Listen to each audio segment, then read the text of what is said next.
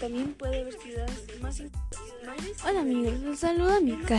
El día de hoy estaremos hablando sobre los tipos de mapas. Hay varios tipos de mapas. Por ejemplo, el mapa político, que tiene divisiones de los países, pero también pueden haber ciudades más importantes, así como las capitales.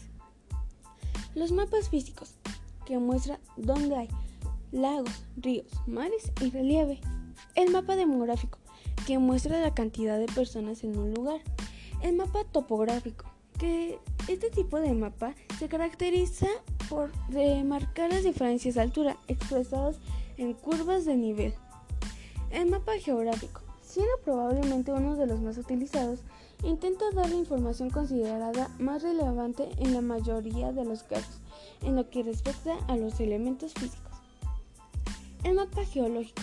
Este tipo de mapa puede resultar similar al topológico, ya que en él representan elementos naturales. El mapa climático. En este caso se da de remarcar las diferencias climáticas entre regiones. Esto es hecho coloreando de una manera homogénea cada zona que comparte un mismo tipo de clima. Mapa urbano.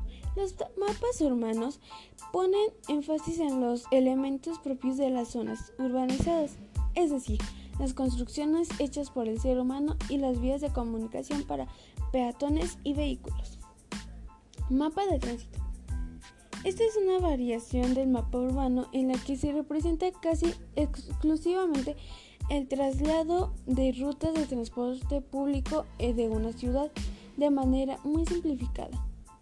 El mapa meteorológico. Este es el soporte utilizado para mostrar cuáles son o van a ser los fenómenos meteorológicos de cada región